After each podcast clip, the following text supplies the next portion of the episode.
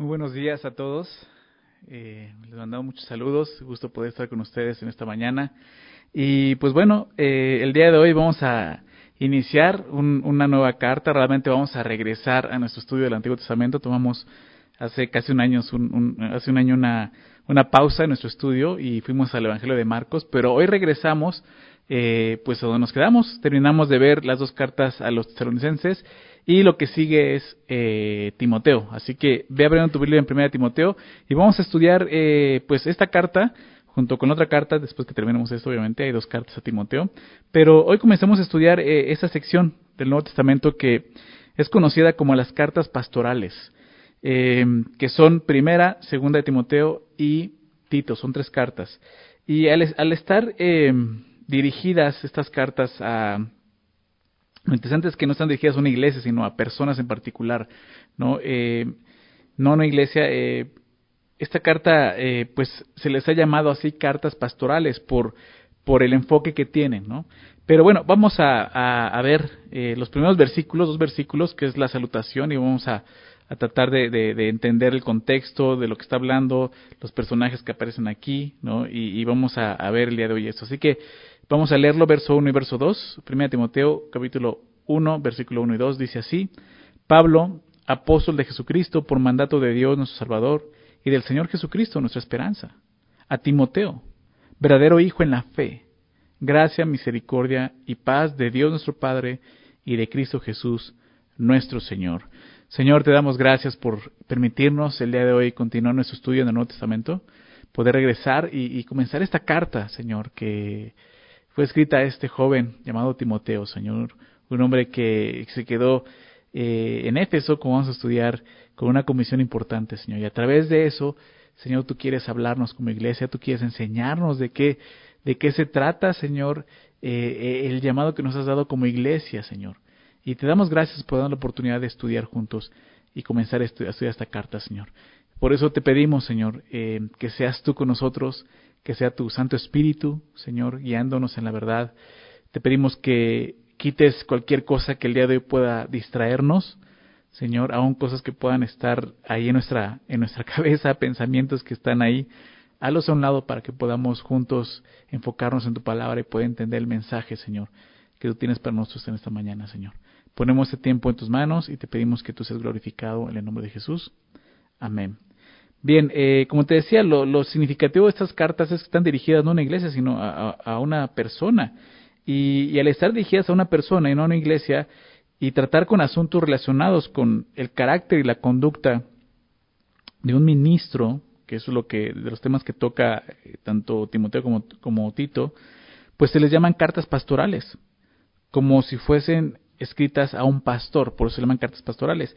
Y, y así es, están, es, estas cartas fueron escritas a individuos comisionados para cuidar de la iglesia con necesidades en particulares. Cada, lugar específicamente tiene ciertas necesidades. Eh, eh, Timoteo está en Éfeso, Tito está en Creta, ¿verdad?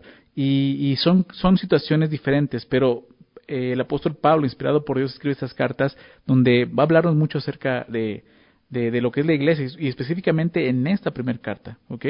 Entonces, eh, sí, así se llaman cartas pastorales, pero aunque puede ser apropiado el término pastoral como cartas pastorales, la realidad es que la tarea que se les asignó tanto a Timoteo como a Tito no fue el de pastorear realmente, porque la naturaleza de su misión tenía que ver más con combatir falsas enseñanzas que con el pastoreo cotidiano de una congregación.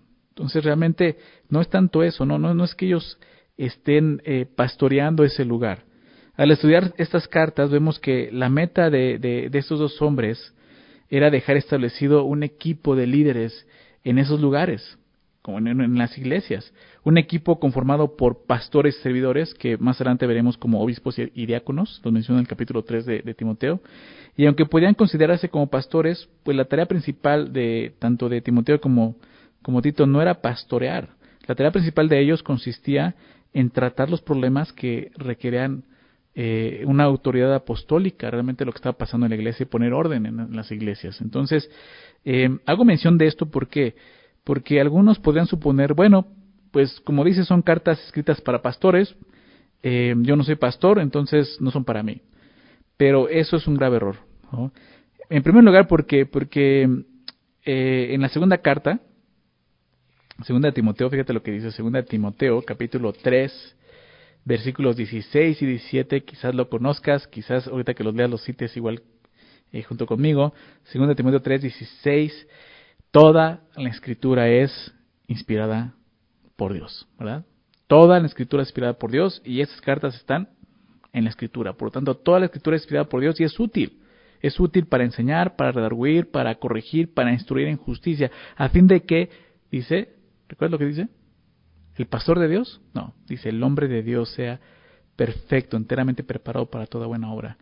Y, Timoteo, las dos cartas a Timoteo y Tito, tienen la intención de, cumplir con eso, ser útil para nosotros, aún como iglesia. No importa si eres pastor o no eres pastor, esta carta es para nosotros como iglesia. Y en segundo lugar, son cartas que tratan temas importantes de la iglesia. Y todos los creyentes, como te decía, somos la iglesia. Por lo tanto, su contenido es importante para todos nosotros. Vamos a aprender mucho estudiando estas, cartas pastorales. Decía un, un, comentarista llamado Terry Mock, él decía, la, la denominación cartas pastorales es acertada. Son pastorales en el sentido de que ofrecen consejos buenos, fiables y prácticos acerca de cómo vivir nuestro llamamiento como cristianos en un mundo que, a menudo, no congenia con las radicales demandas del Evangelio. Estoy de acuerdo con eso. ¿no? Por eso decía, esas cartas no están escritas o enfocadas a un pastor como tal, sino a la iglesia en particular. Por lo tanto, vamos a aprender mucho nosotros del estudio de estas cartas. Ahora, la primera carta de Pablo a Timoteo tiene que ver con, eh, con lo que es la iglesia. Su, em, en, qué sentido? Lo que es la iglesia hablando de su carácter y su naturaleza. Es lo que vamos a estar estudiando. ¿Cuál es la función de la iglesia en el mundo? Y la segunda carta que Pablo escribe a, este joven también, Timoteo, está más centrada en el mensaje que debe transmitir la iglesia, que es el Evangelio, el poder de Dios. Pero eso lo vamos a ver más adelante. Pero em, el propósito de, esta carta es eh, se encuentra en el capítulo 3, mira, acompáñame ahí, eh, 1 Timoteo 3, versículos 14 y 15, nos, nos, muestran el propósito por el cual Pablo escribe esta carta. Fíjate lo que dice, 1 Timoteo 3, 14 dice, eso te escribo, aunque tengo la esperanza de ir pronto a verte, para que si tardo, sepas cómo debes conducirte en la casa de Dios. ¿Te das cuenta? Pablo dice, yo quiero ir pronto a verte, pero te escribo esto porque si tardo tú sepas cómo tienes que actuar, cómo tienes que conducirte en la casa de Dios, que es la iglesia del Dios viviente, columna y baluarte de la verdad. Entonces el propósito es que Timoteo sepa el orden de la iglesia, cómo la iglesia tiene que ser edificada, construida por Dios. Entonces es el propósito de, esta carta, ¿verdad? Y sabemos que el, eh, Jesús le dijo a Pedro en el libro de Mateo, en el Evangelio de Mateo capítulo 16, verso 18, él, le dijo, sobre esta roca edificaré mi iglesia, ¿recuerdan? Y eso es muy claro, quien edifica la iglesia es Cristo, es Jesús, es Dios, no es el hombre, es Dios. ¿ok? Y esta carta enfocada en eso, en cómo Dios edifica su iglesia. Eso es lo que vamos a estudiar. ¿sí? Nosotros hemos tomado el tema de esta carta del versículo 4, la, serie eh, que le hemos puesto a, esta carta, el nombre, el título de, de esta carta, le hemos puesto precisamente eso, la edificación de Dios, porque Dios edifica su iglesia. Fíjate lo que dice en el verso 4. Pablo le está dando, o le está recordando un mandamiento, un mandato que le, le, pidió que, que, hiciera ahí. Dice eh, desde verso 3 que no enseñen diferente doctrina, ni presten, verso 4, atención, a fábulas y genealogías interminables que acarrean disputas más que edificación, edificación de Dios, que es por fe. Entonces la iglesia Aquí lo que nos muestra es que tiene que estar siendo edificada por Dios, sí, principalmente. Y de eso se trata la carta. El apóstol Pablo le va a dar ciertas instrucciones para que realmente la iglesia sea edificada por Dios correctamente. Por eso le hemos puesto eh, la edificación de Dios a nuestra serie en, en 1 Timoteo. Ahora, eh, hay palabras muy importantes en esta carta. Es una carta, no, no es tan, tan larga como las cartas que venimos estudiando. Es, es, es corta, bueno, tiene seis capítulos, pero en esos seis capítulos vemos palabras claves, muy importantes, que nos ayudan a entender un poco más de qué está hablando y de qué trata. Hay, por lo menos, eh, estudiando encontré cuatro palabras que son, creo que claves en la carta. Número uno es enseñar, ¿no? Lo que es la enseñanza. Menciona muchas veces esta palabra enseñar, enseñar, tu enseña, etcétera, etcétera. La otra palabra es fe, ¿no? La palabra fe aparece, no mal recuerdo, como unas 20 veces en esta carta. La otra palabra es doctrina y la otra palabra es piedad. Palabras que se repiten mucho y tienen mucho énfasis en estas cartas. Todas estas palabras tienen que ver con la edificación, como te decía. ¿Por qué? Porque la iglesia de Cristo se edifica en la palabra de Dios, en la sana doctrina, en las sanas palabras de nuestro Señor Jesucristo, como lo describe en esta carta. Entonces es importante ver el tema. Está muy enfocado en la enseñanza, ¿sí? porque de eso se trata, edificar la iglesia. Primera de Timoteo fue escrita eh, por el apóstol Pablo, como vamos a ver, pero es muy interesante en el contexto bíblico en qué momento fue escrita. Esta carta eh, se, eh, se calcula que fue escrita entre el año 62 y el, y el año 64 de nuestra era, o sea, después de Cristo. En el contexto bíblico, esta carta fue escrita en una fecha posterior a, lo que sucede en el libro de los Hechos.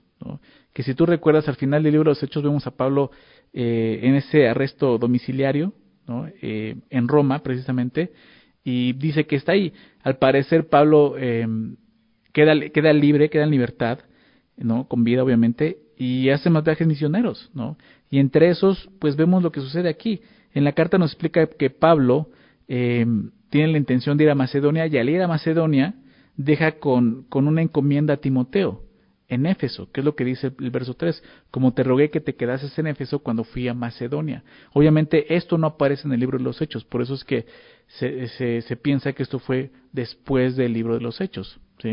Eh, obviamente después de eso el apóstol Pablo eh, te escribe segunda de Timoteo, eh, escribe Tito y luego Segunda de Timoteo, que al parecer Segunda de Timoteo sí es su última carta, ¿no? Antes de morir, ya estando preso y, y pues listo para, para entregar su vida, ¿no? Esto lo vamos a estudiar más adelante. Pero bueno, es en ese momento cuando, cuando Pablo escribe esto. ¿Por qué lo menciono? Porque realmente eh, al, estudiar Timoteo, de repente ves, ves eh, una, una eh, forma de escribir una literatura diferente, al, un poco diferente a las demás cartas, ¿ok? Eh, y no es que muchos muchos dicen que realmente esta carta no fue escrita por Pablo, ¿no? Muchos piensan que fue escrita por otra persona que tomó el nombre de Pablo, pero bueno, la Biblia dice que fue Pablo, ¿no? Y nos creemos lo que la Biblia dice y, que fue el apóstol Pablo, pero sí es muy muy eh, muy claro, ¿no? Cómo su, su forma de escribir va cambiando. Y creo que es normal porque han pasado ya muchos años. ¿no? Pablo ya, ya, ya lleva bastantes años caminando con el Señor y, en esa madurez vemos cómo ha madurado su forma de escribir. ¿okay? Entonces no quiere decir que la escribió realmente otra persona, creo que totalmente que es el apóstol Pablo quien escribe esto. Y es lo que vemos en los primeros versículos, lo que leemos ahorita. ¿no? Eh, es la salutación, es la forma de, saludar. ¿no? Él escribe una carta como comúnmente se escribe, ¿no? poniendo quién escribe y a quién está dirigida la carta. ¿no? verso 1 ¿Quién escribe? Pablo, apóstol de Jesucristo, por mandato de Dios nuestro Salvador y del Señor Jesucristo, nuestra esperanza, ¿no? Y lo que te decía, lo que el texto dice es que lo escribió el apóstol Pablo. Y, recordemos esto, em, ¿quién es este hombre? ¿No? Em, quizás tú tienes poco tiempo en el Señor, ¿no? Hay muchas personas que, que han llegado a la iglesia en ese tiempo de pandemia, ¿no? Que ni siquiera han podido venir aquí ¿no? Pero se han podido conectar y han, conocido al Señor a través de, de, las predicaciones en línea y, quizás no, no conocen ni siquiera quién es Pablo. Déjame hablarte un poco acerca de quién es él. Pablo, este hombre nació con el nombre de Saulo, ¿no? Y se conocía como Saulo de Tarso porque él era de Tarso. Eh, él era un fariseo y era un perseguidor de la iglesia antes de conocer al Señor. ¿sí? Realmente era un enemigo de la iglesia. Pero fue en, su persecución por la iglesia, en ese momento, que fue alcanzado por Jesucristo. Y esto lo vemos en, el libro de los Hechos, y quisiera que viéramos eh, rápidamente esto. El Hechos capítulo 9 narra la historia de cómo, cómo sucede eso, que Pablo conoce y se encuentra con el Señor Jesús, y cómo realmente Dios lo llama, ¿no? y, le da una, una misión muy importante. Dice ahí en Hechos capítulo 9, dice, Saulo respirando a una amenaza y muerte contra los discípulos del Señor. ¿No? Fíjate, o sea, es lo que, o sea, dice aún. En ese momento Pablo respiraba esto, eh, o sea, dice, vivía para esto, amenazas y muerte contra los discípulos del Señor, contra la iglesia. Dice, vino al sumo sacerdote y le pidió cartas para las sinagogas de Damasco, a fin de que si hallase algunos hombres o mujeres de este camino, así era como se le llamaba el cristianismo al principio, el camino, los trajese presos a Jerusalén.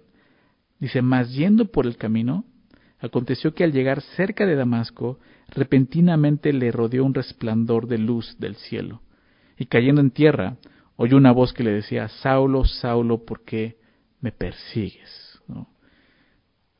Saulo estaba persiguiendo a la iglesia, pero esta voz le dice, ¿por qué me persigues? Entonces él, le dijo, ¿quién eres, Señor? Interesante, y en ese momento Saulo, que va a ser el apóstol Pablo, reconoce, tú no eres cualquier persona, tú eres el Señor. O sea, ¿quién eres, Señor? ¿No? Qué interesante, porque entonces, ¿por qué le dice Señor si no sabe quién es? Pero ese es el punto. Hasta este momento Pablo había estado sirviendo a un Dios que no conocía. Por eso le dice, ¿quién eres, Señor? Y le dijo, yo soy Jesús, a quien tú persigues. ¿Te das cuenta? Persigue a la iglesia.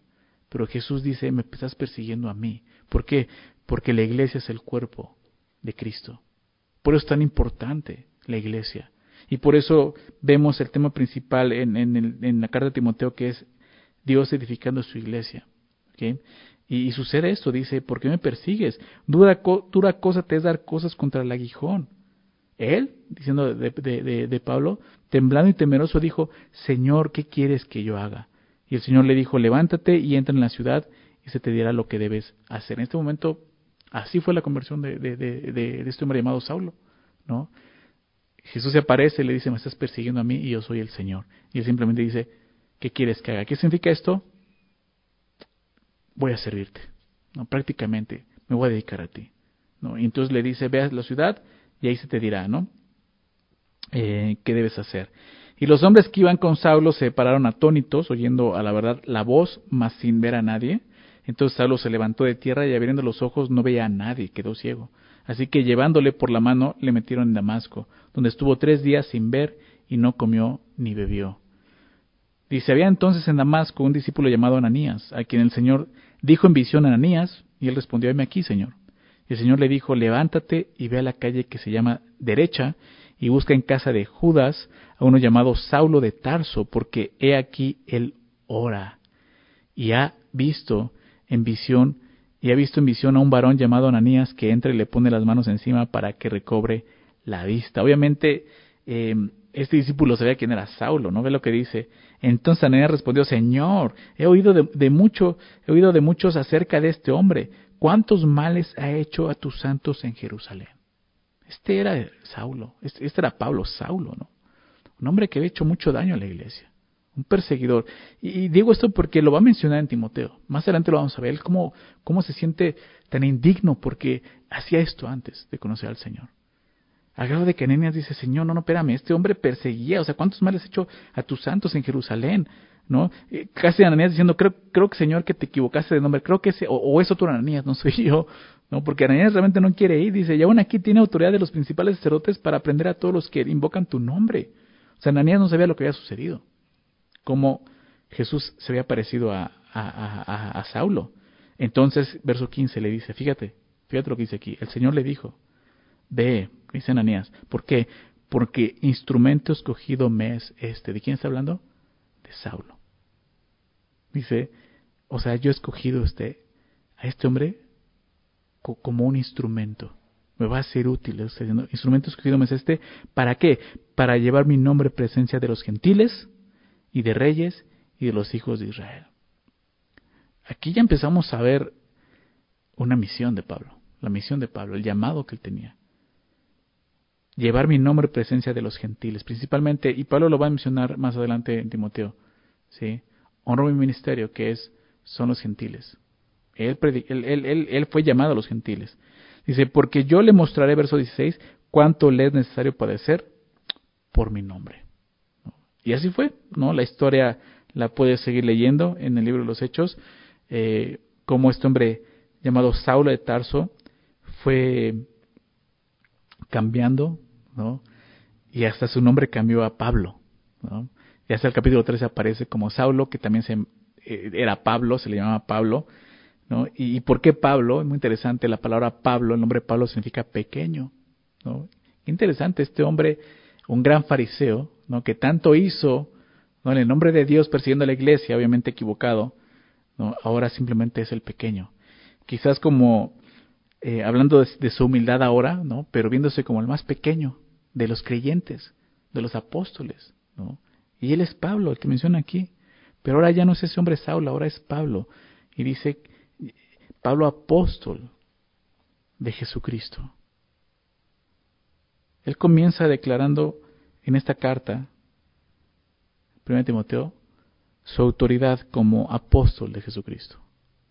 En muchas de sus cartas, quizás en la mayoría de ellas, él se presenta como un apóstol, como un apóstol de Jesucristo. ¿Por qué? Porque era necesario. Eh, ¿Qué significa esto? Apóstol de Jesucristo significa que Pablo era un embajador de Jesucristo. La palabra apóstol tiene ese sentido, ser un embajador, un enviado con una misión. ¿sí? Y Pablo era eso, un, embajador de Cristo, un hombre revestido con la autoridad de Cristo. Eso significa, era enviado porque Jesús le está dando esa autoridad. ¿Sí? Y él era revestido con la autoridad de Cristo para qué? Para mostrar la voluntad de Cristo en asuntos, en este caso, eh, de doctrina y, de conducta en la iglesia, ¿no? que es lo que vamos a ver.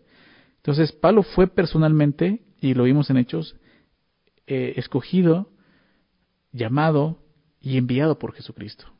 Por eso dice apóstol de Jesucristo. ¿Con qué propósito? Como lo vimos, para, para el establecimiento de la iglesia, establecer la iglesia. Em, déjame leer esto en el capítulo 2 de Timoteo, 1 Timoteo 2, verso 7, dice, para eso yo fui constituido predicador y apóstol, dice. Y entre paréntesis dice, digo verdad en Cristo, no miento. O sea, recalcando, o sea, no estoy mintiendo, realmente fui constituido apóstol, ¿no? Predicador, apóstol y maestro de los gentiles en fe y verdad, ¿no? Entonces él se presenta como apóstol porque él quiere declarar que, que él viene con toda la autoridad de Jesucristo. ¿Sí? Em, esto era muy importante en cada una de sus enseñanzas, porque él, va a escribir con esa autoridad. ¿ok? Ahora, em, en otra carta, en, Efesios, déjame citar este versículo, Efesios 2, versículo 20, hablando de la iglesia, lo presenta como la familia de Dios. Fíjate lo que él escribe, Efesios 2, 20, edificados, ¿no? hablando de la iglesia, sobre el fundamento de los apóstoles. Y los profetas siendo la principal piedra del ángulo Jesucristo, pero dice el fundamento de los apóstoles. Estamos hablando de la edificación de la iglesia, ¿verdad? ¿Y aquí lo estamos viendo? Edificado sobre el fundamento de los apóstoles. Por eso Pablo tiene que presentarse como un apóstol de Jesucristo, con la autoridad apostólica que Jesús le dio. ¿ok? Déjame solamente recordar esto, ¿no? Y hacer énfasis en esto. El día de hoy hay muchos que se llaman apóstoles de Jesucristo. ¿no? Eh, en realidad ya no hay más apóstoles de Jesucristo. Solo hay doce apóstoles de Jesucristo.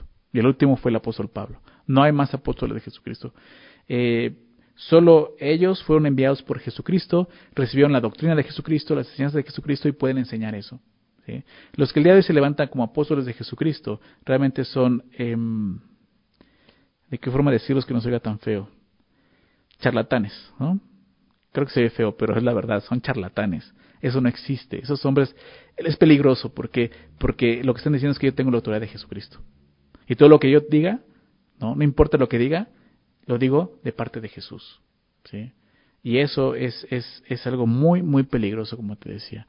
Si de hoy escuchas a alguien que te dice yo soy apóstol de Jesucristo, date la vuelta y huye de esa persona, por favor. Esa persona te está engañando y quiere mentirte. No es apóstol de Jesucristo. Apóstol de Jesucristo solamente son los doce. ¿Sigue habiendo apóstoles el día de hoy? Sí, pero ya no son de Jesucristo. ¿sí? Ahí lo importante que son apóstoles, eh, en este caso, del Espíritu Santo o de la iglesia. Son enviados por el Espíritu Santo, son enviados por la iglesia, por lo tanto no tienen la autoridad de Jesucristo. ¿sí? Pueden ser enviados por una iglesia en particular. ¿no? Realmente ya no usamos esa palabra apóstol por, eso, porque se ha malinterpretado, se, se ha usado de una forma eh, pues como te decía, engañosa, ¿no?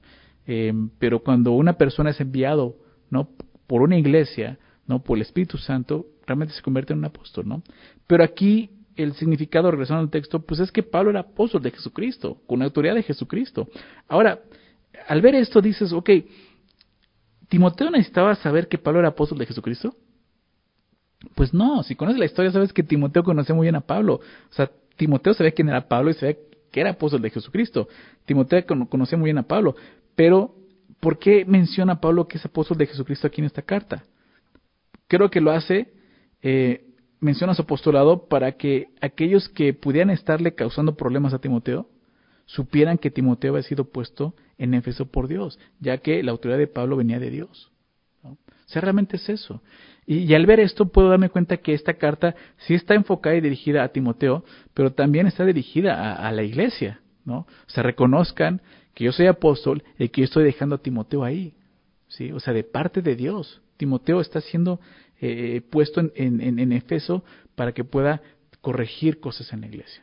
Prácticamente por eso está citando esto. ¿ok? Ahora, habla de su apostolado y lo menciona de esta manera. Pablo, apóstol de Jesucristo, dice, por mandato, por mandato de Dios nuestro Salvador y del Señor Jesucristo nuestra esperanza. Por mandato. Qué interesante. Esta es la única vez que Pablo menciona que su apostolado fue un mandato de Dios. Algunas, veces dice, algunas veces dice por voluntad de Dios, pero aquí dice por mandato. O sea, Dios dio esa orden. Dios me ordenó como apóstol de Jesucristo. Y, eso me llama mucho la atención, ¿verdad? No, no, es, no es como decimos comúnmente, Pablo se mandó solo, ¿no? No, él no se mandó solo. Dios lo mandó a ser un apóstol de Jesucristo. Y así tiene que ser. Dios es quien llama y pone y, da las funciones en su cuerpo, ¿verdad? Cada creyente. No, no es que, ay, pues a mí como que el día de hoy me, me, nació ser un apóstol, ¿no? O un evangelista, o no, o sea, es Dios quien nos da esa función, ese oficio dentro de su iglesia. Y Pablo dice, yo no, yo no, yo no lo quise. O sea, bueno, no es que no lo quise, sino yo no lo escogí. Fue Dios quien me escogió y me ordenó ser un apóstol, ¿no? También es interesante lo que menciona a continuación. Mandato de Dios nuestro Salvador y del Señor Jesucristo nuestra esperanza. Me gusta cómo Pablo menciona a, Dios y, eh, al Padre y al Señor Jesucristo como Dios nuestro Salvador y Jesucristo nuestra esperanza. Y, como es común, y creo que hemos visto en otras cartas, es común en, Pablo al escribir eh, tanto en su saludo que vemos aquí o, en prólogo, en su prólogo cuando son cartas muy largas, él inserta algunos temas que va a tratar en su carta. Y en este caso, pues vamos a ver, ver esto en, definitivamente en, en 1 Timoteo, la salvación y la esperanza que tenemos. ¿no? Dios nuestro Salvador, qué interesante, porque muchas veces identificamos al Salvador como Jesús, ¿verdad? Pero la Biblia declara que Dios es el Salvador. El Antiguo Testamento dice Dios es el Salvador. La salvación viene del Señor. Y Dios mismo, el Padre, es quien nos ha salvado, como enviando a su Hijo por nosotros. ¿sí? El, mismo Dios, el mismo Dios que ofendimos con nuestro pecado, es el mismo Dios que nos ha salvado. Qué increíble es eso, ¿no? Danos cuenta de eso. Aquel que fue ofendido fue el que nos salvó. ¿no? ¿Cómo lo hizo enviando a su Hijo? a su único hijo morir por por nuestros pecados en la cruz. ¿no? A, a, a, Jesús, ¿no? A nuestro Señor Jesucristo, quien de esta manera se convierte entonces en nuestra esperanza. Como dice el texto, nuestra esperanza. ¿Por qué? Porque nosotros no estamos esperando un lugar, estamos esperando a una persona, al Señor Jesús. Es lo que nos recuerda aquí, Jesús es nuestra esperanza, recuerda eso, estamos esperándola a Él. Vamos a ver el segundo versículo. ¿A quién va dirigido? A Timoteo, verdadero hijo en la, eh, verdadero hijo en la fe. Gracia, misericordia y paz de Dios nuestro Padre de Cristo Jesús nuestro Señor. A Timoteo. Y, quién era este hombre Timoteo? Podemos aprender algunas cosas sobre Timoteo y, su relación con Pablo también en el libro de los Hechos. Y te voy a pedir que me acompañes a Hechos capítulo 16, donde vemos eh, el momento en que estos hombres se conocen. Hechos 16, los primeros versículos, verso 1, Hechos 16, 1, dice así, después llegó a Derbe y a Listra, ¿no? Pablo llega a este lugar llamado Listra y dice, he aquí, había allí cierto discípulo llamado Timoteo.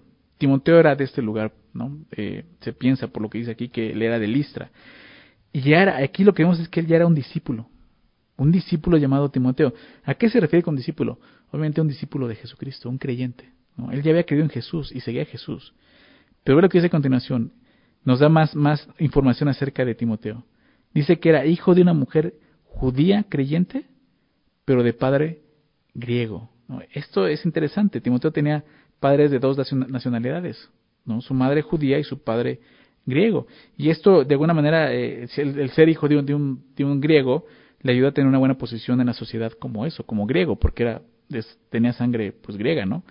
Pero al ser parte judío por su madre, pues lo que vemos es que fue criado en las Santas Escrituras, ¿no? Como lo dice en, la segunda carta, segunda Timoteo 3.15, fíjate lo que menciona Pablo. Segunda Timoteo 3.15 dice, y que desde la niñez has sabido las Sagradas Escrituras, las cuales te pueden hacer sabio para, para la salvación por la fe que es en Cristo Jesús.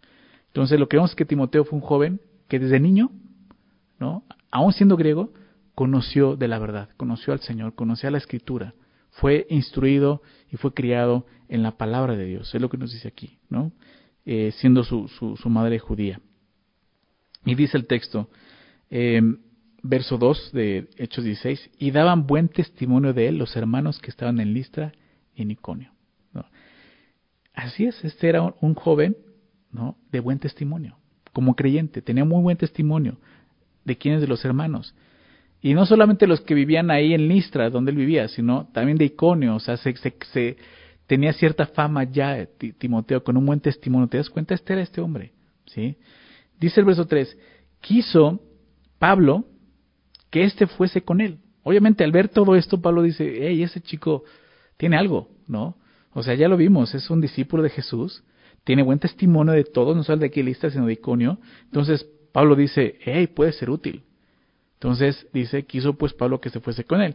Y tomándole, dice el texto, le circuncidó por causa de los judíos que vean en aquellos lugares, porque todos sabían que su padre era griego. Al ser griego no estaba circuncidado, ¿no? Y entonces Pablo tiene que hacer el rito, ¿no? Este rito de la circuncisión, no por agradar a Dios, sino para que no fuera estorbo en cuanto a ser útil para Dios con los judíos. ¿no? Los judíos pueden decir, oye, es que está circuncidado, ¿no? Y, entonces, pues, eh, eh, lo verían como un tropiezo, ¿no? ¿Me explico? Entonces, por eso que Pablo lo hace, ¿no? No, no, no está em, eh, aquí Pablo apoyando la circuncisión como una forma de poder agradar a Dios, ¿no? Capítulo 15 precisamente viene de ahí, entendiendo que no era algo que debían de forzarlos, ¿ok? Simplemente lo hace para qué? Para que no sea tropiezo, ¿no? Pero lo que vemos aquí, lo que menciona es que eh, el joven Timoteo se ganó la confianza del apóstol Pablo, ¿sí? Al grado de convertirse en uno de sus colaboradores de confianza. Casi, casi siempre, eh, y lo puedes ver ¿no? Eh, en las cartas en hechos, casi siempre lo vemos a Timoteo al lado de Pablo en sus misiones. Casi siempre. ¿Por qué digo casi siempre? Porque algunas veces era tanta la confianza que, que el apóstol Pablo le tenía a este joven que no dudaba en enviarlo por alguna misión individual. ¿no? Era, de, esos hombres que, en los que más confiaba decía, a ver, necesito que enviar a alguien, decía Timoteo. El otro era Tito, ¿no? que es que vemos aquí. O Timoteo Tito eran los que más enviaba, ¿no? Y, y lo vemos en, eh, a, Timoteo siendo enviado eh, solo a, a, Macedonia, ¿no? A Corinto y a Tesalónica. También lo vemos siendo enviados a, enviado a Filipos y como vemos en esta carta, a Éfeso. ¿no? Prácticamente cuando había una misión especial, eh, este era el hombre indicado para Pablo. ¿no? Entonces este, este joven, Timoteo. ¿no? Eh, creo que algo que podría eh, definir a Timoteo, caracterizar a Timoteo, es que era un hombre fiel. Y eso es lo que Pablo escribe acerca de este hombre. En, por ejemplo, en 1 Corintios, déjame leer estos dos versículos. 1 Corintios 4, versículo 17, dice, por esto mismo os he enviado a Timoteo, que es mi hijo amado y fiel en el Señor, ¿te das cuenta? ¿Cómo lo escribe? Mi hijo amado y fiel en el Señor.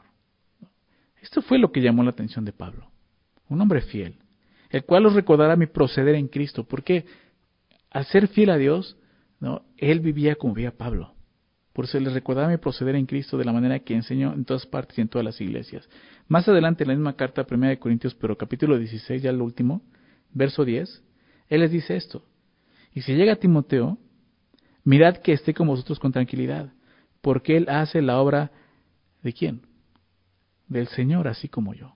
¿Te das cuenta? Y vemos esa fidelidad de, Timoteo hacia el Señor.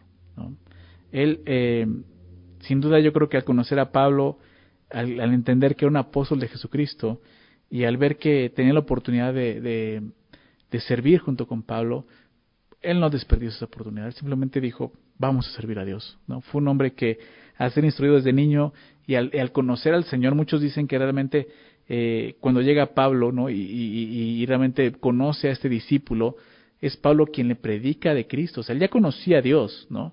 Pero quizás no conocía el Evangelio completamente. Y es Pablo quien le habla de Jesús. Y Timoteo cree en Jesús, ¿no? Y, empieza a servir a Jesús junto con Pablo, ¿no? Otra carta, eh, otro versículo donde nos muestra el carácter de Timoteo, y donde vemos ese, ese carácter, es en 1 Tesalonicenses, 1 Tesalonicenses 3, versículo 2, fíjate lo que dice. 1 Tesalonicenses 3, 2. Dice, y enviamos a Timoteo, nuestro hermano, aquí es cuando es enviado a Timoteo, servidor de Dios y colaborador nuestro en el Evangelio de Cristo. ¿Te das cuenta? Nuestro hermano, servidor de Dios. Era un hombre que servía a Dios. Colaborador nuestro en el Evangelio de Cristo para confirmaros y exhortaros respecto a vuestra fe. Con esa confianza, Pablo lo enviaba, sabiendo que él iba a cumplir con eso. ¿Por qué? Porque era un hombre que era eh, fiel a Dios y servía a Dios. Ese es este hombre. Ahora, regresando a Timoteo, ve cómo, cómo lo, describe Pablo eh, en el capítulo 1, verso 2. A Timoteo dice ahora, verdadero hijo en la fe. Así es como Pablo veía a Timoteo como un verdadero hijo en la fe. La palabra verdadero habla de genuino. Y dice, realmente él es un verdadero hijo en la fe. Te recuerdo, Pablo está escribiendo esto ya casi al final de su vida y de su ministerio. Ya en ese momento Timoteo ha caminado mucho tiempo al lado de Pablo. ¿sí? Entonces realmente Pablo llega a decir, este es un verdadero hijo en la fe, porque seguramente Pablo tuvo otros, lo sabemos, tuvo otras personas a su lado que, como vamos a ver más adelante, el capítulo de Timoteo 2, lo abandonaron, lo dejaron solo. Pero Timoteo ahí estaba. Y por eso Pablo puede decir esto, es un verdadero hijo en la fe. ¿sí? Pablo veía a Timoteo como un hijo espiritual. Y lo veía con un amor tierno, por eso lo ve como un hijo también. Desde pequeño Timoteo fue instruido en el camino de Dios, fue instruido, eh, déjame citar esto también, segunda Timoteo, capítulo 1, versículo 5, fíjate lo que dice, trayendo la memoria la fe no fingida que hay en ti, le está hablando a Timoteo, le dice Pablo, la fe no fingida que hay en ti, por eso dice verdadero, la fe que no es fingida que hay en ti, la cual habitó primero en tu abuela Loida y en tu madre Eunice, o sea, su abuela y su madre, siendo creyentes, al parecer creyeron ellas primero en Jesús, después Él. Y eso es seguro que en ti también, como dice el texto. Entonces Él fue instruido desde niño en el camino de Dios ¿no? Y, conoció al Señor como leamos más adelante en el capítulo 3. Pero al parecer fue el mismo Pablo quien llevó a creer en, a Timoteo en Cristo, como te decía. Es por eso que Pablo lo llama verdadero hijo en la fe. Lo veía como, como un hijo ¿no? en la fe. Y el saludo de Pablo a Timoteo es este. Gracia, misericordia y paz de Dios nuestro Padre y de Cristo Jesús nuestro Señor. Gracia, misericordia y paz. Em, cuando Pablo escribe a una iglesia, si ponen atención en, su saludo, les desea gracia y paz. Siempre es gracia y paz. Hasta este, este momento todos los saludos de Pablo, si no mal recuerdo todos, han sido gracia y paz cuando comienzan sus cartas, ¿verdad? Pero aquí hay algo diferente. Cuando le escribe a un ministro, le dice y le desea esto, gracia, misericordia y paz. El apóstol Pablo añade en su saludo en estas tres cartas, lo vamos a ver, primera, segunda de Timoteo y Tito, la palabra misericordia. ¿Por qué hace esto? Em, creo que lo hace con el propósito de dar a entender la gran responsabilidad que em, estos hombres tienen ahora, el oficio que ellos van a, llevar a cabo, ¿no? que es dejarlos y edificar esas iglesias. ¿okay? Gracia, misericordia y paz. ¿sí? Creo que es, es bien importante. Gracia era el saludo eh, común, ¿no? Eh, en el lenguaje griego, ¿no? La palabra haris. Eh, paz era el saludo común en el hebreo, ¿no? Que era el shalom, ¿no? Entonces era común gracia y paz, hablando también de lo que Dios ha hecho por nosotros, gracia y paz. Pero misericordia está en medio, ¿verdad? Y siempre vemos esto, tú no puedes conocer la paz de Dios si no has conocido primero la gracia de Dios, ¿verdad? Pero aquí dice gracia y en medio misericordia y paz. ¿Por qué? Porque no solo vas a necesitar gracia si vas a servir a Dios de esa forma, vas a necesitar misericordia. No hay manera de cumplir una labor tan noble como es el, pastorado, el guiar una iglesia, edificar una iglesia, sin la misericordia, ¿verdad? Misericordia. Todos los ministros necesitan misericordia, ¿ok? Un grado más de misericordia. Y creo que en los dos sentidos. No, no solo ellos necesitan misericordia, ¿verdad? Porque también somos hombres en la misma condición que todos pecadores, sino que también necesitan ofrecer misericordia, aprender a dar misericordia y ser misericordiosos. Creo que ese es, el, doble sentido que tiene esto.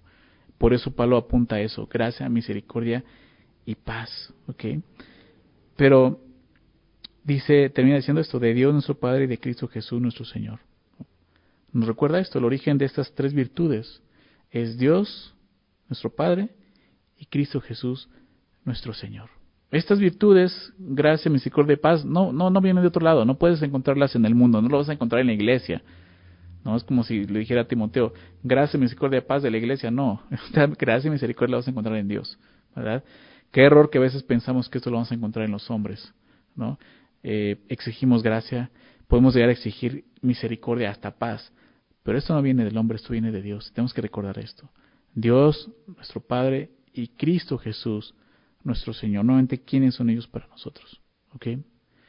Estos versículos son el inicio de la carta. Y como veíamos, y podemos, podemos profundizar un poco más en ciertas cosas que dice, pero creo que traté de, tomar la información necesaria para que podamos entender el contexto y sobre todo lo, a dónde vamos a entrar, al contenido de la carta que lo vamos a ver la siguiente semana. Pero ¿qué es lo que, qué es lo que aprendemos el día de hoy? ¿Qué es lo que vemos en estos primeros versículos de esta carta? Creo que para nosotros hay un ejemplo muy, muy claro, ¿no? Dos ejemplos, ¿no? El apóstol Pablo y Timoteo son un ejemplo de hombres al servicio de Dios. ¿sí? Poder servir a Dios de esta manera. Y Dios quiere eso de todos nosotros, que podamos realmente servir a Dios. Em, al igual que ellos, nosotros podemos dedicar nuestra vida para servir a Dios.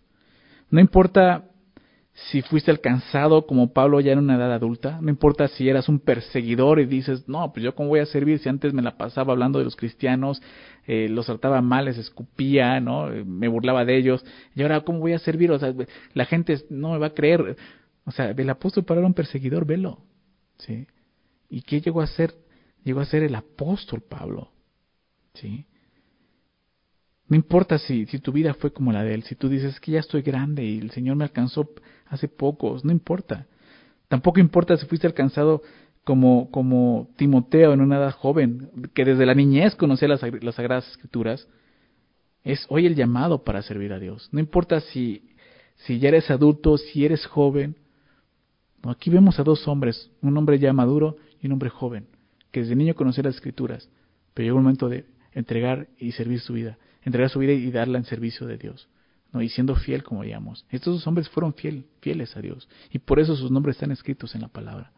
¿Verdad? Eso es lo que aprendemos aquí. ¿no? Y, creo que es lo que Dios quiere hablarnos y enseñarnos el día de hoy. No importa. No importa cuál, sea, cuál haya sido tu, tu eh, encuentro con Dios, cómo haya sido. ¿no? no importa qué edad tengas. ¿Verdad? No importa de dónde vienes. ¿sí? Eres una nueva creación en Dios. Y el día puedes dedicarle tu vida y, puede ser un instrumento útil en las manos de Dios como estos hombres. Así que vamos a terminar haciendo una oración, dándole gracias a Dios y pidiéndole esto, que, que pues em, Él nos guíe, ¿no? Él tiene un, un llamado para nosotros, tiene un, un, lugar en el cuerpo, ¿no? Tiene un lugar eh, en el cual tú y yo podemos em, funcionar correctamente. Entonces, eh, no creas que esto solamente es para unos cuantos de la iglesia, la iglesia somos nosotros, es para todos nosotros. Así que vamos a, pedirle a Dios que nos guíe, que nos muestre esa función y, que nos dé ánimo para poder servirle, ¿ok? Vamos a, terminar con esta oración. Señor, agradecemos por este tiempo, por tu palabra, Señor, que es viva y eficaz. Gracias por permitirnos comenzar a estudiar esta carta y, poder ver esto, Señor, a dos hombres, ministros, dos hombres que dieron su vida para ti y al decir ministros significa eso, servidores, es la palabra ministro, servidor. Hombres que servían, Señor. Tanto el apóstol Pablo como este joven Timoteo, Señor. Dos hombres que cuando conocieron de ti no dudaron ni un segundo en seguirte, en ser discípulos y en servirte, Señor. Es un ejemplo para nosotros, Señor. Que el día de hoy podamos eh, tener eh, esa oportunidad y tomar esa decisión de seguirte, Señor. Perdónanos, quizás llevamos tiempo conociéndote, pero nunca realmente hemos dispuesto nuestra vida y dedicado nuestra vida para el servicio. El día de hoy, Señor, nos llamas a hacerlo y te damos gracias, Señor. Y te pedimos, Señor, que, que nos animes, Señor, que nos dirijas, que nos muestres, Señor, la capacidad que tú nos has dado para poder servir, Señor. Ya sea que nos identifiquemos con Pablo, siendo alcanzados ya en una edad adulta, Señor, quizás así en esa condición, siendo perseguidores de la iglesia, Señor, burladores, Padre, eh, no es tarde para hacerlo. O quizá como Timoteo, que desde niño conocíamos, fuimos criados, instruidos en la palabra, pero nunca nos hemos dedicado a ti, Señor. Hoy es el día, hoy nos estás llamando. Y yo te agradezco eso, Señor. Estamos entrando a esta carta que se trata de, tu iglesia y de cómo tú quieres edificar tu iglesia, pero todo comienza aquí, Señor. En la vida de, de los congregantes, de lo que es la iglesia, dispuestos a servir, Señor. Gracias, Señor, por permitirnos comenzar estudiar esta carta el día de hoy, Señor.